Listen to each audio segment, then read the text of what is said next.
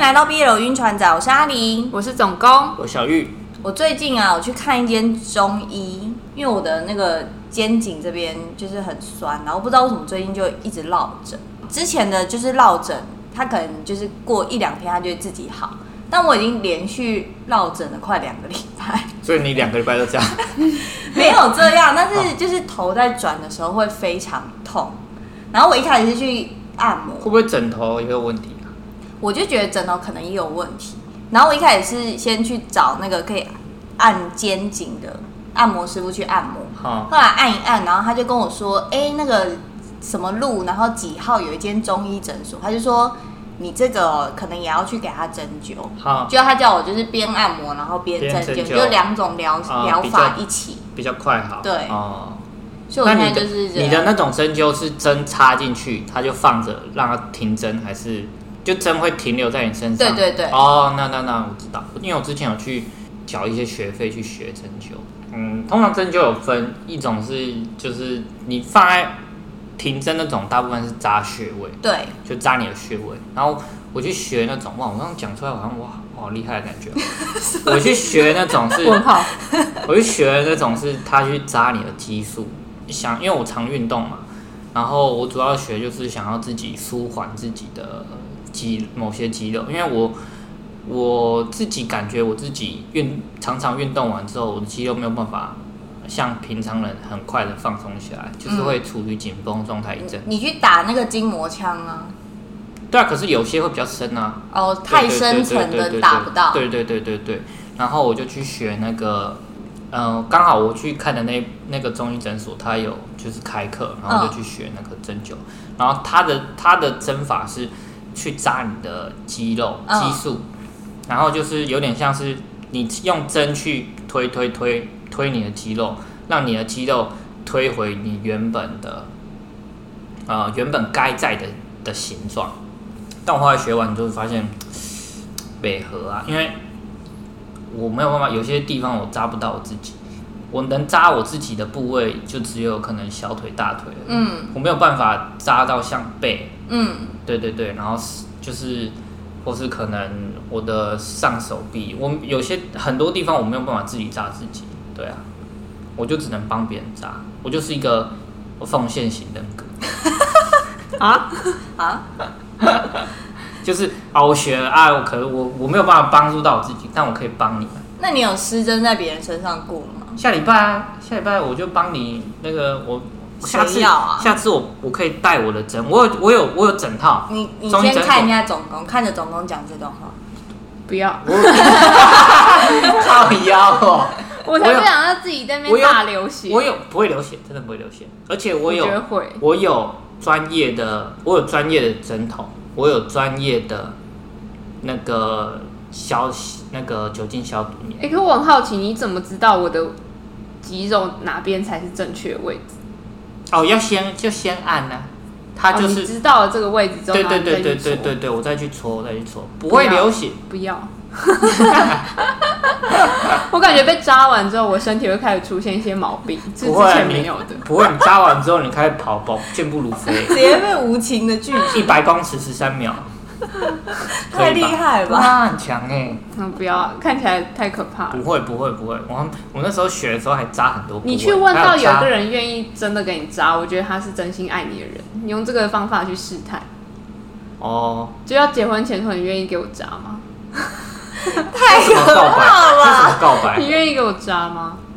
他如果说愿意，他我说觉得我他可愿意能他可能是真的有，他不会以为有我爱在，你。他不会以为我在开黄腔吗？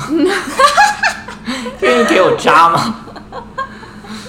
我们这个月的推荐呢，主要会推荐一部日剧，然后两本小说，还有一首歌曲。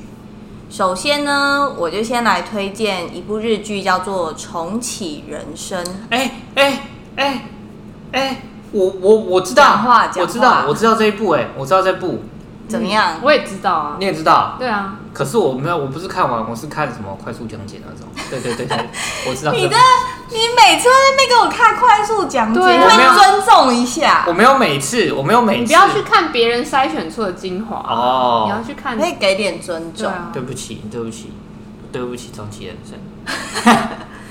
好，我会看这一部呢，起因就是前情提要有点长，就是有一天我的朋友就是在 IG 上就贴了一个海胆的图，然后就 take 一大群的朋友说，这辈子目前积的阴德好像当颗子海胆都太多了，不然我们一起投胎成海胆群怎么样？然后那个时候我就完全看不懂这一张，就是这一个现实动态是什么意思，我就说哈，我真的不懂海胆。所以这一个呢，就是我和这一部日剧的第一次接触。然后后来有一个网友，就是他就私讯我跟我说，哦，他真的好爱重启人生，他觉得就是这一部剧应该是就是有点像是他人生中的那种日剧排行榜很前面这样子。我就想说，如果能够让人讲出这一种话，应该代表这一部剧是一部蛮厉害的剧。就像如果有人问你说你的人生中最推荐的日剧，或是美剧，或是韩剧，就你们心中应该也有一些名单。嗯，有，像我就哦啊，Breaking Bad 好看呐、然后那个那个 Game of Thrones 呃好看呐、只有一到第四集，对对对，第一季到第顺便第一次第一到第四第四集集啊，对五六七难看啊、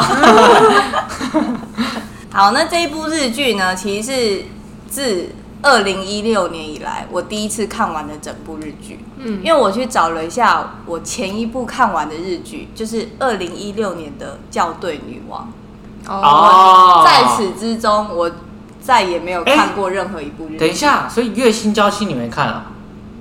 月薪娇妻我没有看完，哦，哦好，没事没事，月薪娇妻我看，所以我就想说呢，我就很推荐这一部日剧来给大家。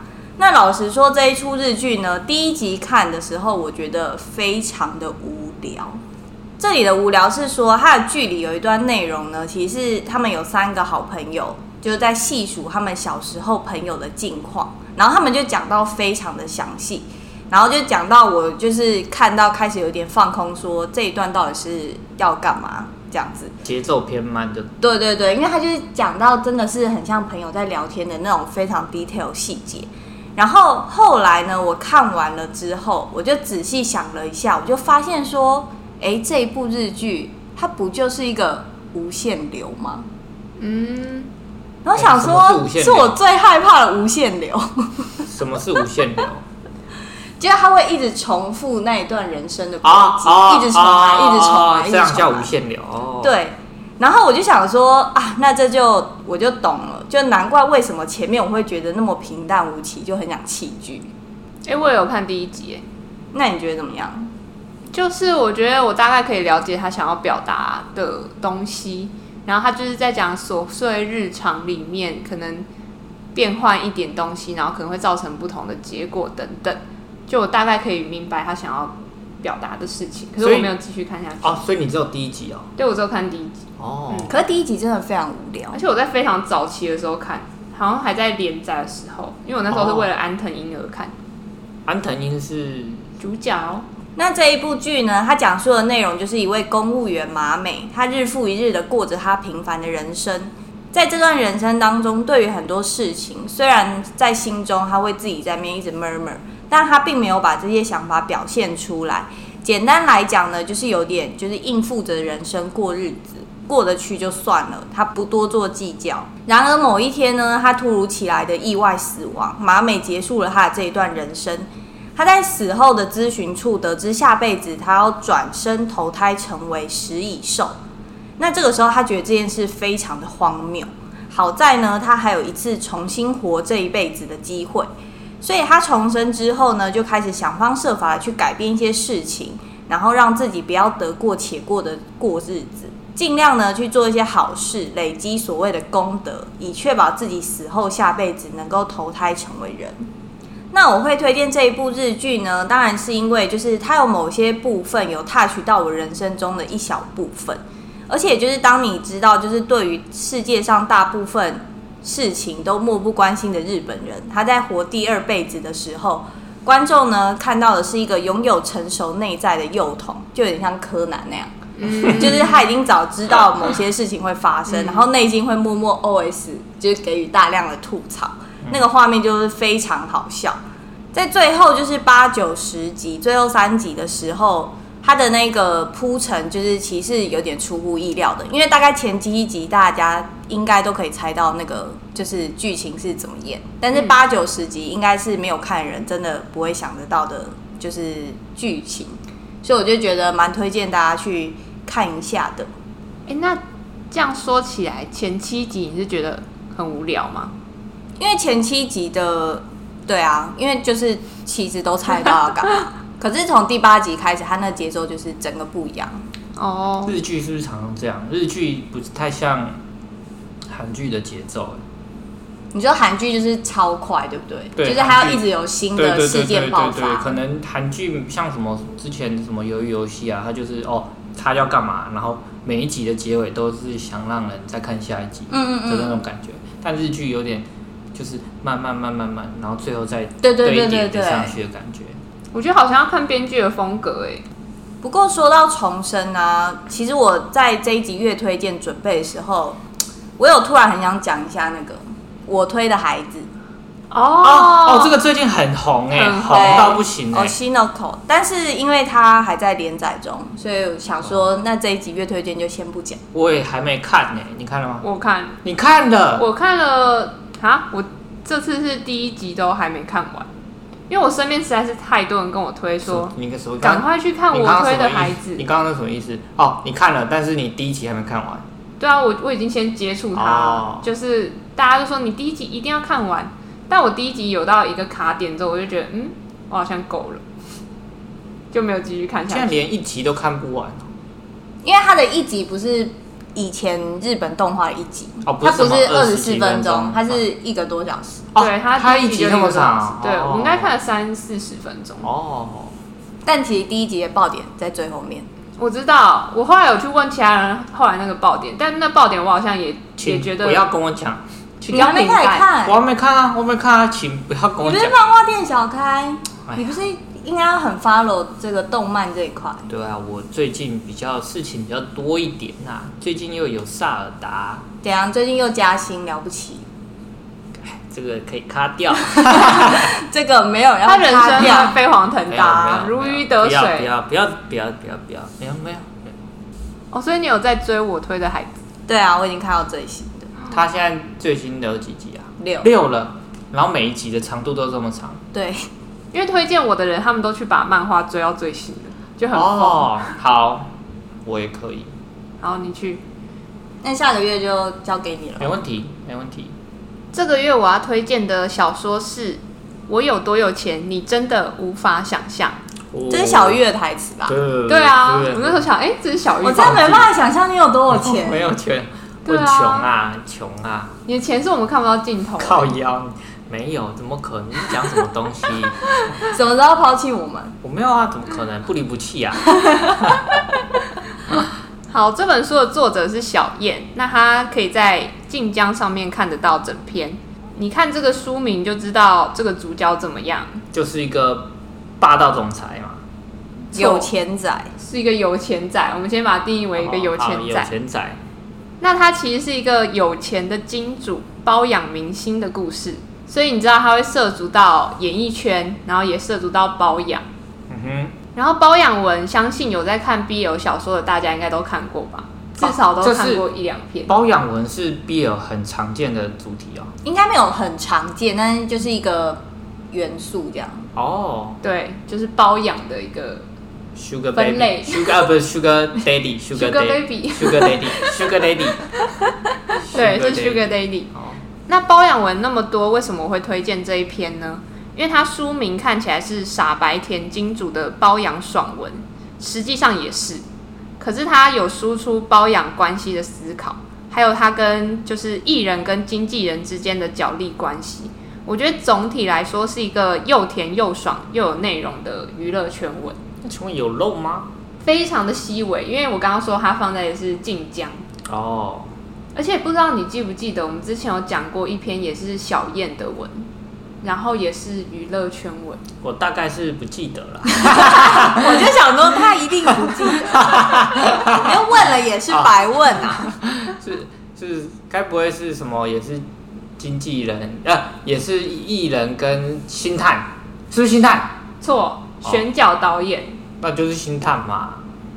全角导演不算星探吧？差不多吧。不不大一样。好啦好啦好啦，选角导演，我有 get 到一点点，好，给你三擦十边分。擦边球好，那篇是以造星之名公费恋爱，啊，对嘛对嘛，对，然后这篇是我有多有钱，你真的无法想象。嗯，首先介绍一下我们的金主，他叫做木木。木木除了是一个有钱人以外，我在看的时候也觉得好向往投胎成为他哦。原因是为什什么呢？原因是因为他是一个财阀家的小儿子，你也要重生是不是？哦对，你也要重生，他就是妥妥财阀家的小儿子。家里面的人对他唯一的期望就是他过得幸福快乐。他出去玩、出去混的时候，妈妈还会怕他玩的不开心。然后木木想要做一些基金会的东西，妈妈说：“啊，那会不会太累？你不要工作了啦，不要累着自己。”就一直叫他去玩这样子。包你要去包养啊啊，包养会不会太累？ 会不会累到身体？那你可能会说，那木木家的事业怎么办？因为有钱人的就是他们有那么多金钱可以花，嗯可能会有一个代价，就是必须要为自己家里的事业负责。嗯，不用担心，他有两个哥哥，哥哥扛， 哦哥哥扛家里的事业，木木只要负责玩，负责开心就好。所以你会知道，在这样富养而且又被家人保护下长大的木木，他其实很少为任何事情烦恼，因为没有什么事情值得他烦恼。他过得太幸福，所以他在面对困难的时候都是无所畏惧的状态，因为他就是一个没有被社会毒打过的人。嗯，这样的成长背景就养成他是一个爱撒娇又爱笑，然后软萌的个性，就是一个很会投胎的小可爱。所以呢，没有什么事情做的木木，他也跟狐朋狗友学起包养小明星。但是他跟其他追星族不同的地方在于，他白天追星，晚上就可以摸那个明星本人，哦上直接包养起来。哦，然后被包养的这个明星叫做傅子越。首先呢，子越一定是个帅哥，但除了帅以外，他还非常有原则。他很清楚自己要什么，也把包养工作做得不卑不亢。他可以既满足木木的身心灵需求，还可以理智坚定的拒绝不合理的事情。啊那我有一个问题了，好，木木呃不是那个叫什么子月子月，嗯他的 Sugar Daddy 是只有木木一个人吗？对，哦哦，没有其他人因为木木的后台已经够强大了。哦，对他基本上有木木，他就可以拿到所有他在娱乐圈想要的那个门票。哦，其实子月要的不多，他不是希望木木可以全盘的保护他，他只是想要拿到那个门票。哦比如说有一个电影要上映了，然后他们要就是甄选那个主角，哦那子月只是想要拿到那个试镜的门票，哦，他不是说我一定要成为主角这种哦，他只是想要有那个机会。哦，对，那木木是给得起这个机会的。那一段包养关系要怎么顺利的维持下去呢？首先，我们来盘点一下他们各自的需求。当这些需求都被满足，这段关系才可以继续的持续下去。首先，你知道木木要的是什么吗？你觉得？木木要就是肉体的欢愉嘛，哦，对，然后他要的就是长得帅的伴侣，然后很愉快的床事，温柔的陪伴，然后不增添烦恼的稳定感，这些子月都可以给他。那子月要的是什么呢？就是我刚刚讲的，他要各种资源的人脉，还有门票，是不被保护但被允许的征途。嗯所以这本有描述他们在一起的几段争吵跟拉扯，啊都是因为还有争吵哦，当然会啊，包养你知道为什么不会有争吵不吗？就要好吃不粘牙吗？对，因为原本是一手交钱，一手交肉体嘛。哦，啊那可是后来呢？一开始子月要的其实不是金钱，嗯他要的只是那个我刚刚说的那个门门票。哦然后后来呢，他渐渐的喜欢上木木，所以他要的是木木的心。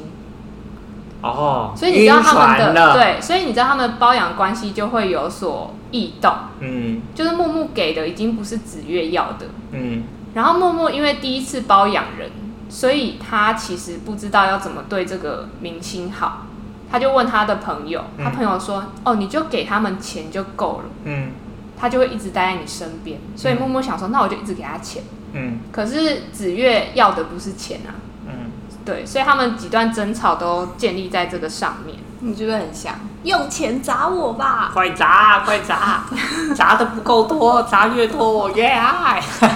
这篇文很多都在描述，就是他们的需求变动导致的关系不平衡，然后一直去调整对方的需求之后，嗯，他们最终才在一起。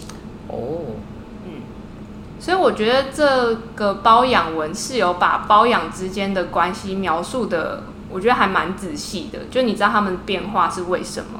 好，突然很理解包养的的运作逻辑。对，因为我之前对包养的想法其实就非常的单纯，就我没有想那么多。但是包养背后两个人的需求跟那个权利的关系，我觉得这篇都有描述到。所以你想看爽文，可是又不想要看无脑文的时候，会推荐这篇《我有多有钱，你真的无法想象》。我有多有钱，你真的无法想象；我有多有钱，你真的无法想象，无法想象，你无法想象。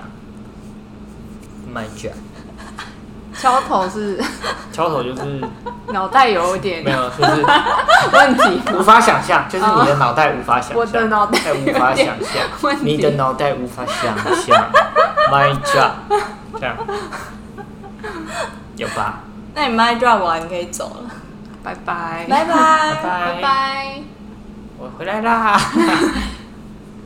好，接下来呢，我要来介绍一本韩国的小说。提到围棋，你会想到什么？麒麟王还有， AlphaGo，再来，那个那个李世石，再来那个藤原佐为嘛，人总是麒麟王阿啊！喜亮，你不能把麒麟王的人名都再讲一遍，好不好？没有啊，就麒麟王啊，不然围棋还有什么？麒麟王围棋，还有《黑暗荣耀》啊。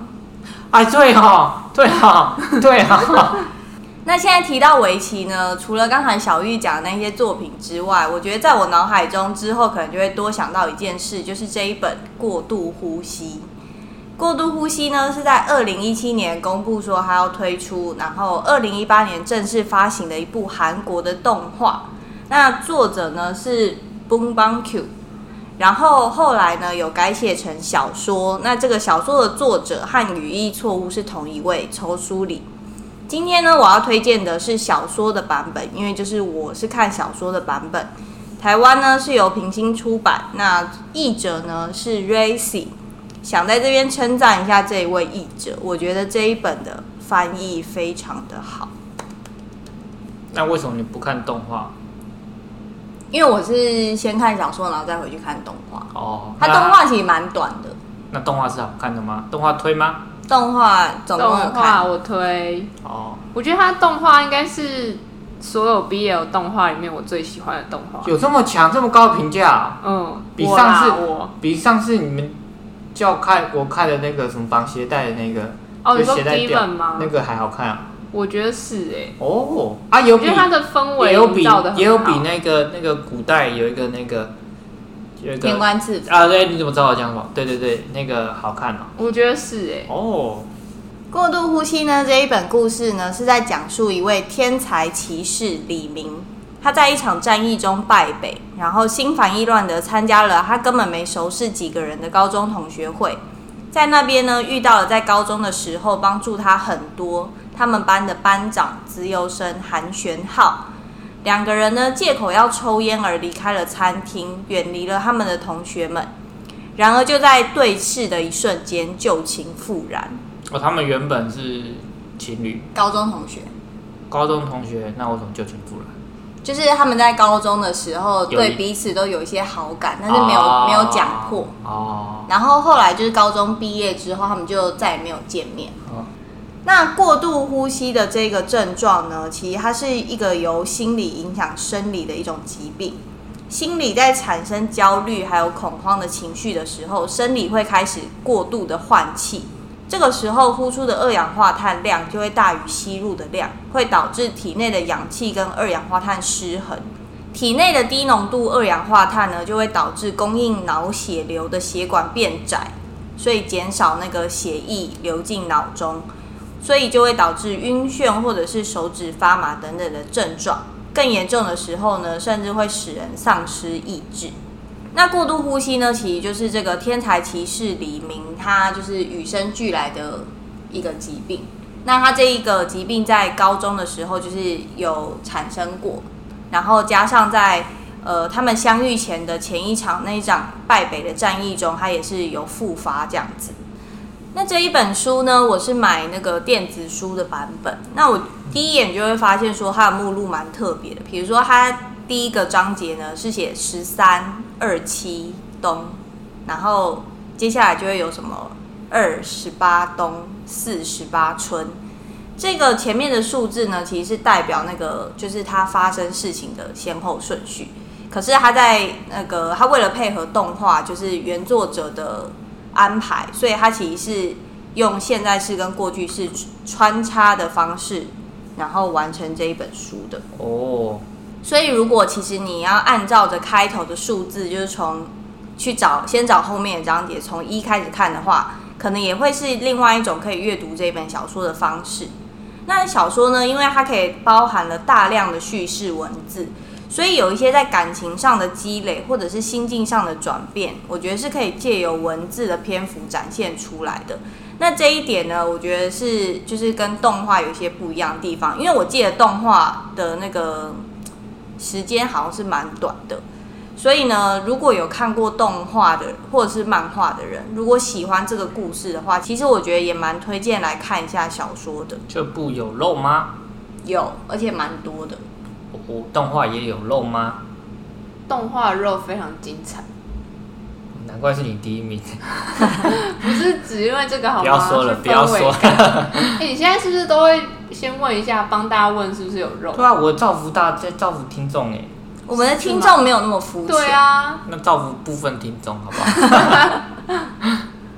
接下来呢，我要推荐给大家一首乐曲，叫做《Merry Christmas, Mr. Lawrence》，作曲者是坂本龙一。你们哎知道坂本龙一是谁吗？这个名字好熟悉哟、是不是一个白发的 y 的那个型男？他最近应该有非常多他的报道，没错为。什在么？社群为什网么站最近？因为呢，他在今年三月的时候因为癌症过世了。哦哦，对，然他多后大？他多大？七十几岁，哦哦哦，对，我觉得你的一生当中应该至少一定听过一首他的乐曲，无论是在电影配乐，还是日常的可能是另外一些配乐里面，嗯或是 YouTube 上面看到他在弹钢琴等等，哦，应该都会听过。那他是一个日本人，是作曲家、钢琴家、歌手、制作人，甚至还是一个演员。嗯，在去年年底的时候，他举办了最后一场线上的演奏会，Playing the Piano。那他的工作室后来试出演奏会的压轴曲，也就是这首《Merry Christmas, Mr. Lawrence》。等于说，这首乐曲真的是坂本龙一最后最后公开演奏的乐曲，也可能是他最广为人知的作品。那我回忆一下，我第一次认识坂本龙一这个作曲家是在国中一堂课上面，老师放电影给我们看。那部电影讲的是清朝最后一个皇帝，描述他小时候登基当皇帝到清朝灭亡之后的故事。你们知道是什么电影吗？是不是那个有一个很很帅的中噔国噔噔噔，对，很帅。继续，中国的男演员有演的啊、对，我我我我我忘记名字，你应但该有看过那部电影吧？你们应该有看过吧？末代皇帝啊，对对对对对对对对对啊，哦，是他里面的音乐是他他他做的，啊、对，大部分是《末代皇帝》。对当时的我来说，我看完就是大受震撼，我就觉得哇，好好看哦这部电影。然后其实电影的细节我已经不太记得了，但有一个片段我到现在还是印象深刻。就那个片段是溥仪的第二个老婆文秀，文秀就跟溥仪提离婚，然后溥仪就说没有任何人可以跟我提离婚。然后呢，文秀就在一个大雨滂沱的一天，他就从家里这样跑了出去，跑了出去，然后管家就看到，哎，夫人怎么在淋雨？然后就赶快追着出去说，夫人，夫人，然后拿了一把伞给文秀，文秀就很直觉的接起了那把伞，然后说谢谢，他就撑着伞走在大雨之中，走了几步，突然像醒过来一样，跟管家说，我不再需要这把伞了，然后就把伞丢在地上，他就说我再也不需要这把伞了，他就像获得自由般的往大雨中走去。哦，对这个画面、这段台词加上坂本龙一这一段的配乐啊，他就把张力整个推到最高。嗯，然后后来我还去查这个乐曲叫什么名字，它就叫《Rain》，下雨的那个 Rain。哦，这一段真的超棒，就是我到现在还很印象深刻。我就是在那个时候认识坂本龙一的，与爱的秘密，很烦哎、你要来朗读一下，啊怎么被我被我破坏掉了？ 没有啊，也没事啊，陈理，你继续啊，你继续，你继续啊，你继续。好烦哦。好， 等一下。 陈琳怎么了？ 陈理怎么了？ 好烦哦。反正我就是好几次被坂本龙一的音乐直击内心，我就想知道到底是怎么样的人，他经历了什么样的事，可以写出这样的音乐。所以我就去读了他的自传《音乐使人自由》，然后我觉得是一个很棒的自传，就是他把那种呃坂本龙一他不受束缚、忠于自我的感觉完全体现了，而且意外的是笑点还蛮多的。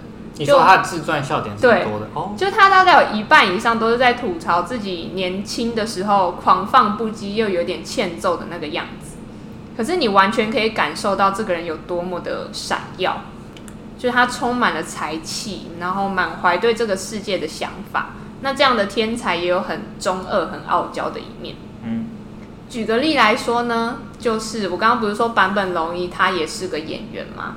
那他第一次演戏要追溯到四十年前，那个时候坂本龙一三十岁，然后日本的一个著名导演大岛渚，他邀请坂本龙一参演他的电影。坂本龙一超级仰慕大岛渚，可是你知道坂本龙一回答什么吗？哦，该不会欲擒故纵吧？我不要，不演。不是，他不是直接回答说好，他是说好，但是电影配乐也请让我来做，哦，就是他还跟版那个导演谈条件这样子，啊然后那个导演也就是很很酷，就说哦好啊，给你做。那当时坂本龙一其实完全没有做过电影配乐，可是他就是有那样的自信，觉得自己一定可以做好，所以呢，他就做了这个跟电影同名的主题曲，就叫做《Merry Christmas, Mr. Lawrence》。哦，这是这么久以前的歌哦。对，但它也是一部电影。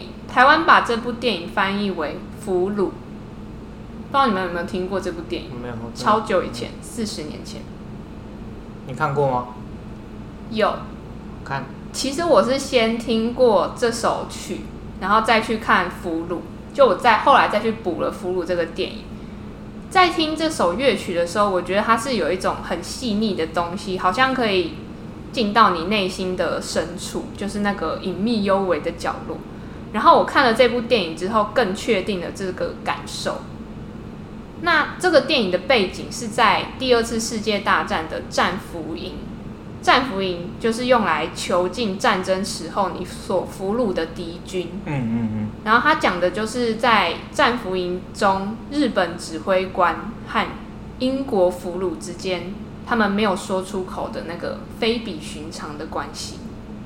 所以这句话 “Merry Christmas, Mr. Lawrence”，它在电影中也象征同志之间细腻的禁忌之爱。嗯，哦，而且顺带一提，这个日本指挥官饰演者就是坂本龙一，然后那个英国俘虏饰演者是 David Bowie，就是那个英国摇滚巨星 David Bowie。